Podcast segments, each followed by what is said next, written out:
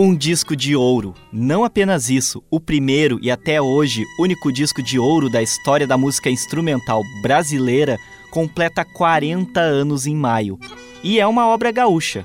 Gaita Ponto, álbum de estreia de Renato Borghetti, vendeu mais de 100 mil cópias em poucos meses. Para se ter ideia do sucesso, Gaita Ponto vendeu no Rio Grande do Sul mais do que Thriller de Michael Jackson naquele período. O álbum do Rei do Pop, que foi lançado em 1982, é apenas o disco mais vendido da história fonográfica mundial. Gaita Ponto tem 12 faixas, contendo músicas que até hoje entram no repertório de Borghetti, como é o caso de Merceditas, Quilômetro 11 e Milonga para as Missões que estamos ouvindo agora.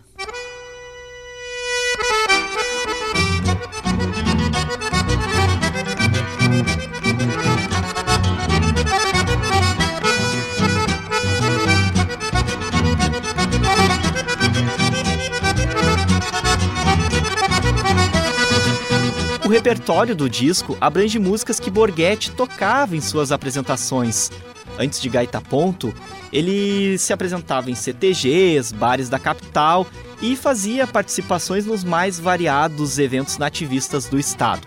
Ele tocava com nomes como Elton Saldanha, César Passarinho, Neto Fagundes, Porca Véia, entre outros.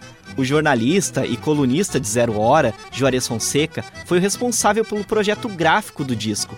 Ele comenta sobre aquele momento de Borghetti que antecedeu o lançamento de Gaita Ponto.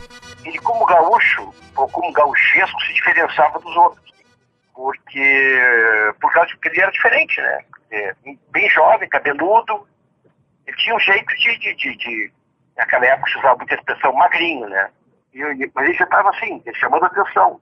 Por isso que disse que foi um fenômeno. Não, eu estou dizendo assim, ele não era reconhecido ainda, no sentido de ter um trabalho uh, amadurecido, firmado. Mas ele estava participando de festivais e chamando muita atenção.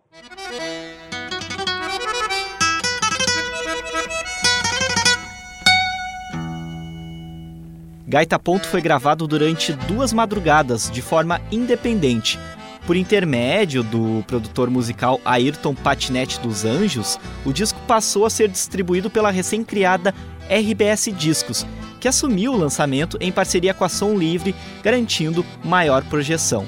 No início, Borghetti tinha outras expectativas para o disco. as expectativas que eu tinha para o disco, na medida que sempre foi pensado independente, que era uma tiragem de mil discos. Então, e eu fazia aquele cálculo. Do mil, de mil discos, eu vendendo mil discos, eu conseguia, na época, o que eu queria comprar era um motorhome. Que eu tinha na ideia de vou gravar esse disco, eu vendo esses mil. Se eu vender os mil discos, eu consigo comprar o tal motorhome que eu queria na época. E aí, em, em seguidinha, atingiu a marca de, de 100 mil discos né, e se tornou o primeiro disco de ouro da, da música instrumental brasileira. Eu nem sabia que eu fazia música instrumental. Para mim, eu simplesmente não cantava e não canto até hoje. Então, eu não tinha essa visão também de fazer um disco de música instrumental.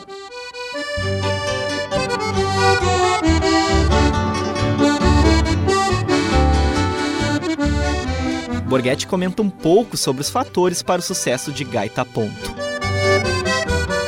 Eu acho que o, que o disco deu certo porque era a hora certa no lugar certo. Eu, o, o movimento nativista estava começando, estava numa fase muito, muito forte, muito uh, bonita, e, e, e, tudo acontecendo naturalmente. Eu não, não fui pensando que, que tinha que, que acontecer isso ou aquilo.